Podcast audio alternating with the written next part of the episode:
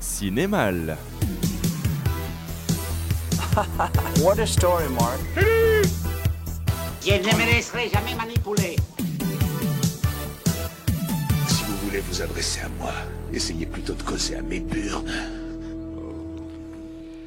Et oui, bonsoir. Et donc, euh, bah oui, on va continuer donc avec la saga Dieu n'est pas mort que j'avais faite, le premier film que j'avais parlé, donc le vendredi, euh, le premier vendredi du mois d'octobre. Donc, allez, la panique morale des chrétiens américains, bah ça s'étend. Après un presque teen movie, nous avons droit à un film de procès. Alors, est-ce que ce sera mieux que 12 hommes en colère et Anatomie d'une chute? Bah, faudra rester à la fin pour le savoir. En tout cas, c'est mieux que le jugement de Maxime Ginola, enfin Magic Jack, le truc vegan le plus prétentieux et égocentrique qui existe, mais pas autant que le discours le plus important de votre vie, déclamé sûrement par l'homme le plus modeste du monde, voire de l'univers.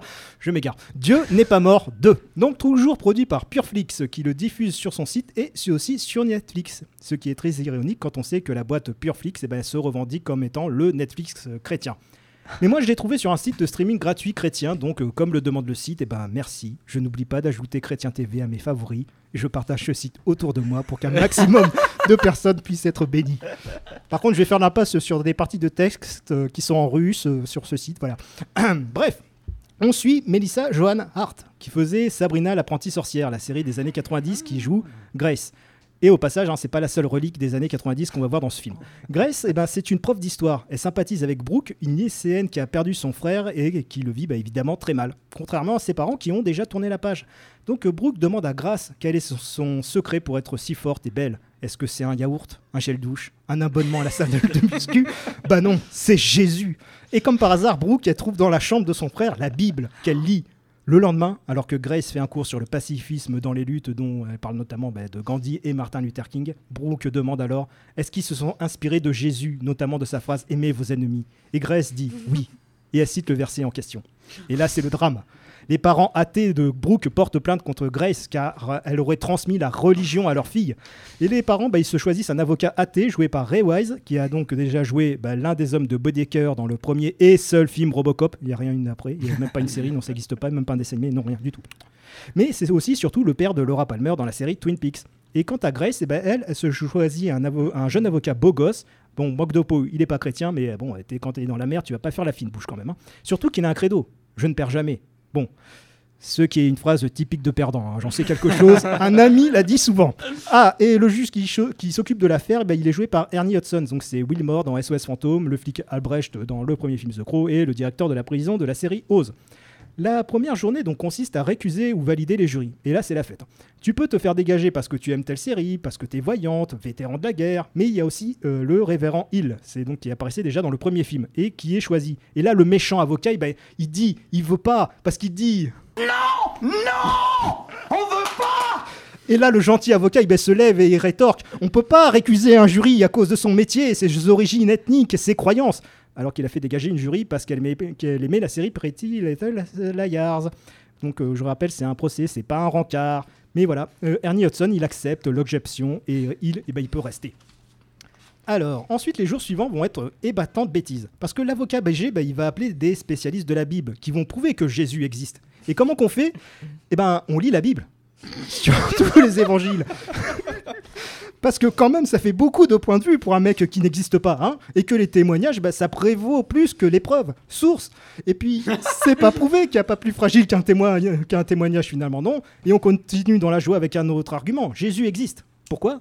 Parce que notre calendrier est séparé en deux périodes, avant Jésus-Christ et après Jésus-Christ. Et alors? Bah Jésus existe. Et ouais, les fantômes existent. Rashomon a prouvé leur existence en faisant témoigner un fantôme. Expliquez ça, les athées. ça marche aussi pour Harry Potter et Monsieur Chatouille. Hein. Et ça va être comme ça jusqu'à la fin où le gentil avocat, foutu pour foutu, va demander à ce que sa cliente soit considérée comme une témoin hostile et commence à la traumatiser, à leur demander à mettre des amendes et saisir les biens des fonctionnaires s'ils ne veulent pas renoncer à leur foi. Et pour les, les récalcitrants, le goulag ah, je vois qu'il y a quelqu'un à côté qui est en train de prendre des notes.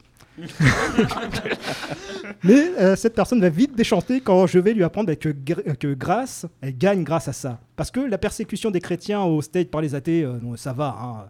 D'ailleurs, vous saviez qu'aux USA, en fait, les Américains préfèrent encore voter pour un homosexuel, une femme ou un musulman que pour un athée, du moment que les personnes citées avant ben, croient en Dieu. Que les présidents prêtent serment sur la Bible, à l'exception d'un seul qui a juré sur la Constitution. Et que les anarchistes américains, ben, c'est ni Dieu ni maître. Bon, en fait, euh, ok, ni maître, ok, euh, Dieu, non, quoi, c'est un peu chaud là. hein. D'ailleurs, à côté, euh, dans ce délire de persécution, eh ben, les pasteurs doivent remettre leur sermon à l'administration américaine sans raison particulière, sinon ben, que c'est des fonctionnaires athées qui le demandent. Sauf que les athées, dans beaucoup d'États américains, ne peuvent pas accéder à des emplois publics. Et on a aussi le chinois Martin Lee. Oui, il est chinois, il s'appelle Lee, bon Kestat est pas content, du premier film qui veut faire des études théologiques depuis que Dieu lui a donné la foi et qui, sent au fond de soi quelque chose qui guide ses pas. Mais son père lui tourne le dos. Ce qui est bizarre parce que moi je pensais que c'était plutôt les gays, les apostats, les trans qui se faisaient foutre à la porte, dans le meilleur des cas. Mais le must, c'est qu'on retrouve les croyants en comme la lune pour rendre difficile la résolution de l'intrigue. Par exemple, Brooke. L'étudiante, euh, elle déboule dans le tribunal pour défendre sa prof, mais le méchant avocat lui demande Vous êtes en train de dire que votre prof vous a rendu croyante Réponse Oui. L'avocat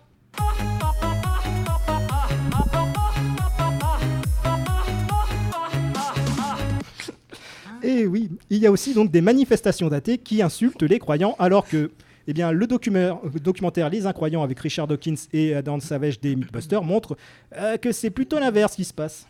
Et voilà, donc alors est-ce que Dieu n'est pas mort euh, de Volcou Bon, je pense que vous perdez pas grand-chose à préférer Anatomie d'une chute, le procès Goldman ou 12 hommes en colère, d'ailleurs qui sont aussi encore en salle, non, si je ne m'abuse. Et voilà, en dehors de quelques figurances dont j'ai parlé, il n'y a pas grand-chose, si ce n'est un détail, en fait, que j'ai oublié. La VF. Autant celle du premier, du premier film, c'était nickel, mais sur ce film, oh, je vais vous laisser découvrir quelques perles. Maintenant, le gouvernement peut décider de quoi doivent traiter nos sermons. Répétez ça. Je sais qu'il est inhabituel qu'un pasteur chrétien s'oppose à une injonction délivrée par un organisme gouvernemental légitime. Il y en a qui pensent qu'il faut crier fort pour être écouté. Moi, je suis plutôt d'avis que quand un clou dépasse, il faut l'enfoncer.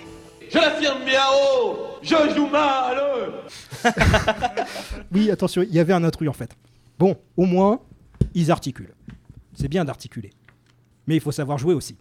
Et donc à la prochaine pour Dieu n'est pas mort 3.